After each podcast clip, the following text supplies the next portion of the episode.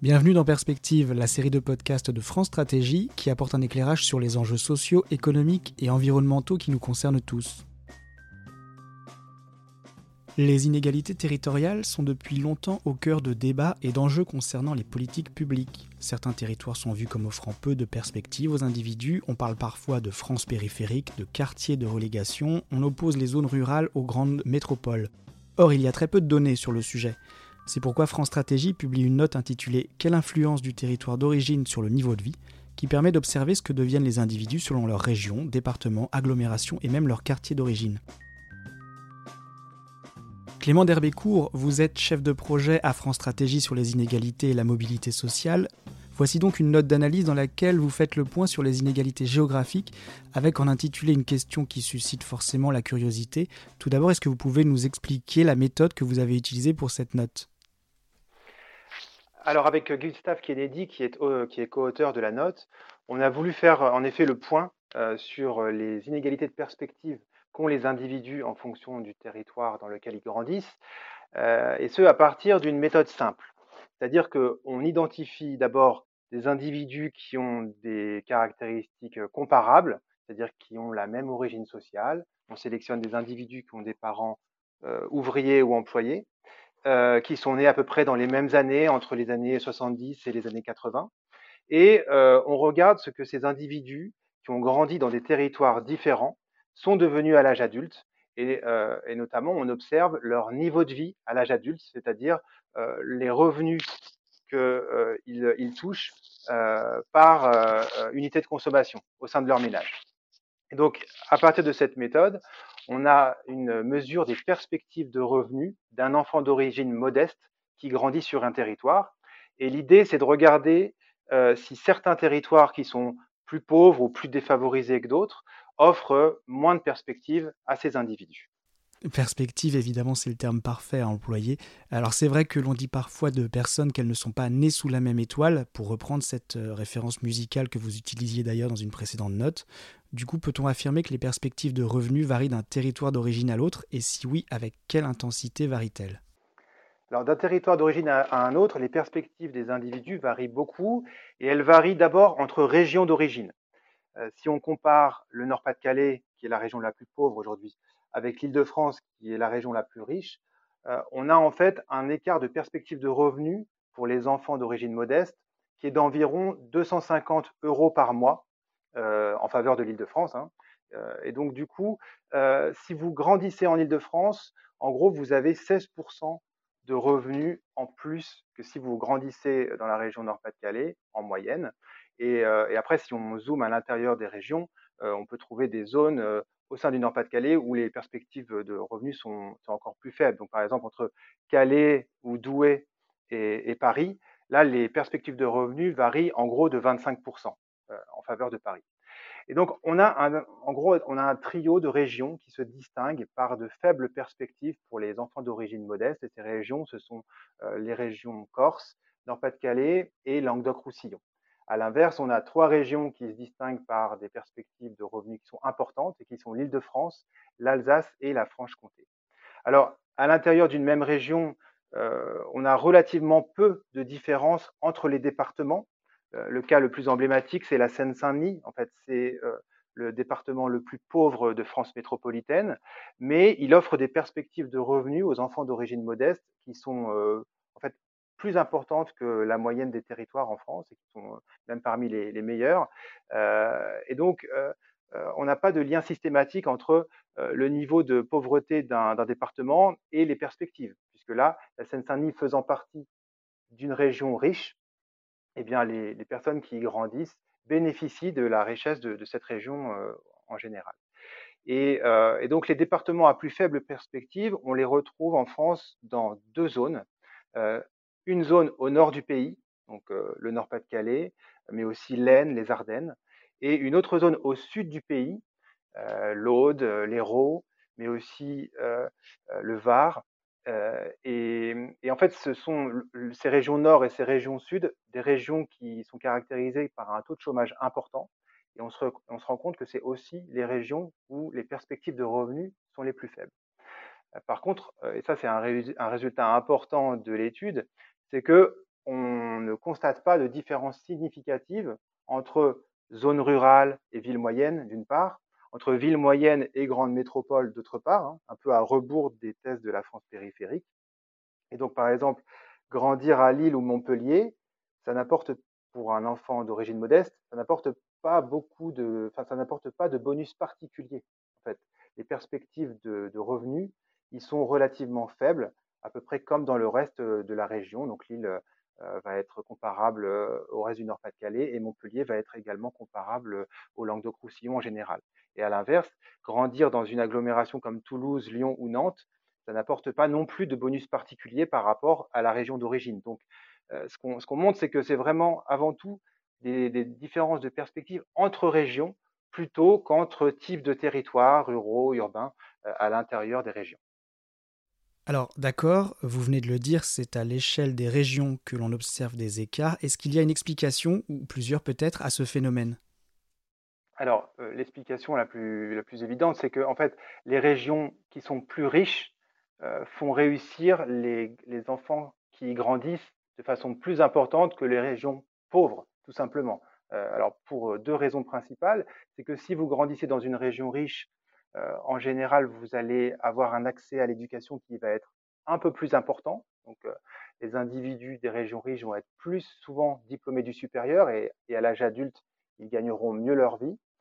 Euh, mais il y a un, autre effet qui est encore plus important, c'est un effet de situation du marché du travail local. C'est-à-dire que si vous êtes originaire d'une région riche, et que vous êtes un enfant d'origine modeste, en fait, comme les enfants d'origine modeste bougent peu d'une région à l'autre, euh, eh bien en fait, euh, ils vont grandir dans une région riche, ils vont y rester, ils vont y rester et ils vont avoir des salaires plus importants, ils vont être moins souvent au chômage, et, ce qui fait que ça va tirer leur, euh, perspective de revenus vers le haut. donc voilà, ah, c'est l'éducation, mais c'est aussi un effet de développement économique. Alors, on a aussi certaines régions à revenus intermédiaires et plutôt rurales, comme le Limousin ou l'Auvergne, euh, qui sont caractérisés par des perspectives assez bonnes en fait pour euh, les enfants d'origine modeste. Et, euh, et là, c'est pas un effet de, de, de, situation du marché du travail local, c'est plutôt que dans ces régions, les gens partent vers d'autres régions en fait. Euh, donc certes, la situation locale n'est pas forcément favorable, mais ils ont eu la possibilité de, de, quitter leur région pour aller vers des régions avec des, des revenus plus élevés. Et, euh, et, ils font également plus souvent des études supérieures dans ces régions un petit peu intermédiaires rurales. Par contre, dans les régions les plus pauvres, dont, j'ai parlé précédemment, donc notamment Nord-Pas-de-Calais et Languedoc-Roussillon, euh, on constate quelque chose vraiment de très spécifique, c'est-à-dire que les gens bougent peu vers d'autres régions, alors qu'ils auraient une incitation économique à le faire. Euh, ce serait très intéressant pour eux, notamment pour les individus qui ont peu de qualifications, de partir pour, euh, gagner des salaires plus importants. Et, euh, et ce qu'on constate aussi dans ces régions pauvres, c'est que ceux qui restent à l'âge adulte dans leur région d'origine et sans avoir fait d'études supérieures, ben ceux-là ont un niveau de vie très très faible comparé à ceux qui, euh, qui, ont grandi et qui sont restés dans, leur, dans les autres régions euh, de France métropolitaine. Et donc on y reviendra tout à l'heure, mais si on veut réduire les inégalités de perspective entre régions, un point essentiel, c'est d'améliorer la situation de ceux qui ne bougent pas et qui sont peu qualifiés, qui ont fait peu d'études, euh, parce qu'en fait, ça représente quand même entre la moitié et les deux tiers des enfants euh, d'ouvriers et d'employés en France aujourd'hui. D'accord. Alors on vient de parler des régions, mais dans votre note d'analyse, il y a un autre territoire qu'il est indispensable d'observer pour comprendre son influence sur le niveau de vie, et ce territoire, c'est le quartier. Est-ce que grandir dans un quartier pauvre ou un quartier riche détermine les perspectives de niveau de vie? Alors, c'est vrai qu'au sein des grandes agglomérations, le quartier apparaît déterminant. Euh, autant, je vous le disais tout à l'heure, à l'intérieur d'une région, on a peu d'écart entre départements, on a peu d'écart entre euh, zones rurales, villes moyennes et, grandes agglomérations. Autant au sein des agglomérations en elles-mêmes, on a des différences importantes de perspectives entre quartiers favorisés et quartiers défavorisés. Euh, donc, si vous prenez un enfant d'origine modeste qui est originaire d'un quartier, défavorisé, donc un quartier où il y a beaucoup d'ouvriers, d'employés non qualifiés quand, il est jeune, eh bien, vous vous rendez compte que cet individu-là, il va gagner à peu près 200 euros de moins par mois que le même individu qui aurait grandi dans un quartier favorisé de la même agglomération. Et donc, les écarts de perspective entre quartiers favorisés et défavorisés, en moyenne, ils sont à peu près aussi importants, en tout cas du même ordre, à peu près, que ceux qu'on observe entre régions extrêmes, de l'ordre de 200 euros à peu près. Et euh, alors ça, c'est un constat moyen, mais il faut voir que les écarts entre quartiers, les écarts de perspective, sont fortement variables d'une agglomération à une autre. Euh, ils vont être plus forts à, Toulouse ou à Marseille, par exemple, et moins forts à Nice, en banlieue parisienne ou euh, dans un certain nombre d'agglomérations du Nord-Pas-de-Calais. Et, euh, donc, il n'y a pas de règle générale. En moyenne, on est sur des écarts de l'ordre de 200 euros, mais dans certaines agglomérations, on aura des, écarts qui pourront monter jusqu'à 300-400 euros, tandis que dans d'autres, les écarts seront plus faibles. Et ce qui explique avant tout les écarts de perspective de revenus entre quartiers, c'est très clairement l'éducation. On se rend compte que euh, les enfants d'origine modeste des quartiers les plus défavorisés ont beaucoup plus de mal à faire des études longues que euh, ceux qui ont grandi dans les quartiers favorisés.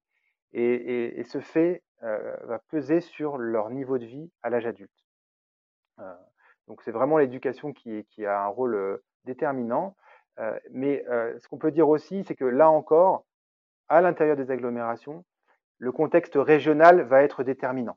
C'est-à-dire que les individus qui sont originaires des quartiers défavorisés des grandes métropoles n'ont pas du tout le même, le, même niveau de perspective de niveau de vie. Parce qu'en fait, si vous êtes originaire d'un quartier défavorisé, mais dans une région prospère, par exemple l'île de France, ça peut être aussi euh, Midi-Pyrénées ou Rhône-Alpes, euh, vous allez avoir des perspectives de revenus quand même supérieures à la moyenne de France métropolitaine.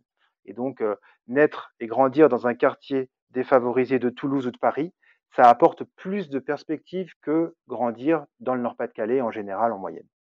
Donc, on résume, dans tout le découpage géographique, administratif et ses différentes échelles que sont les régions, les départements, les agglomérations et les quartiers, il y a deux niveaux qui comptent vraiment et ce sont les deux niveaux extrêmes, entre guillemets, la région et le quartier, c'est ça? Oui, c'est exactement ça. Euh, la région compte parce que euh, la plupart des enfants d'origine modeste vont rester dans leur région d'origine à l'âge adulte. Et donc, euh, si la région est riche, les individus vont avoir des salaires plus élevés, être moins souvent au chômage, donc avoir un niveau de, un niveau de vie plus élevé. Et le quartier compte également parce que la réussite éducative varie beaucoup à cette échelle à l'intérieur des agglomérations, notamment entre quartiers riches et quartiers pauvres. Et pour finir, évidemment, la note d'analyse se termine avec des recommandations. Je pense que le constat que vous venez de faire sur la réussite éducative en fait partie, donc je vous laisse les présenter rapidement. Dans la note d'analyse, on formule un certain nombre de pistes euh, de politique publique pour essayer de résorber les inégalités de perspectives de revenus entre les territoires. Et donc, comme on a identifié deux grands types de territoires où on observe des écarts importants, on, formule d'abord une, série de recommandations à l'échelle du quartier et une autre à l'échelle de la région.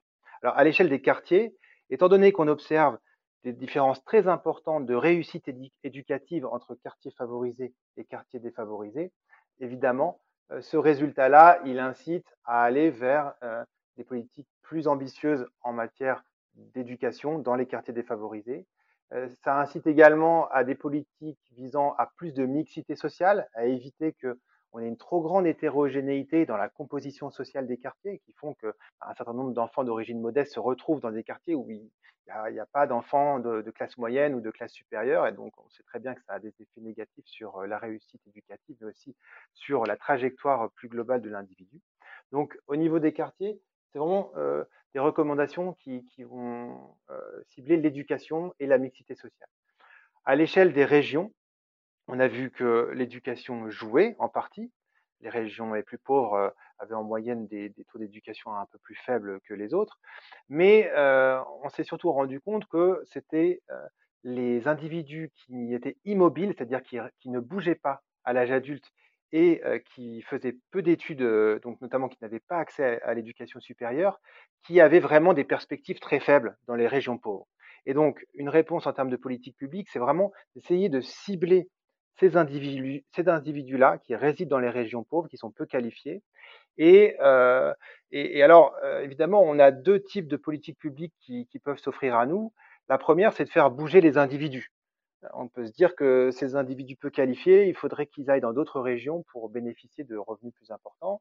Euh, donc ça, ça peut être une piste, ça, ça, marche sous certaines conditions avec des incitations, des aides à la mobilité, mais euh, il y a un certain nombre de travaux, notamment sur euh, l'Allemagne, qui, ont regardé en fait les, conséquences de la réunification et de la mobilité des travailleurs entre l'Allemagne de l'Est et l'Allemagne de l'Ouest dans les années 90, qui montrent que euh, ben, la mobilité euh, bah, c'est très difficile de la favoriser, c'est très difficile d'inciter les gens à bouger.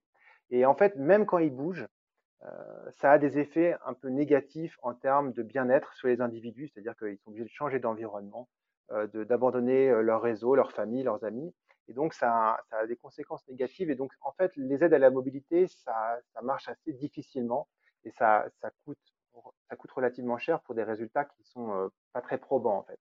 Donc il y a une autre euh, solution qui est de, à, l'inverse de faire bouger les individus, plutôt de faire bouger les postes de travail et les emplois.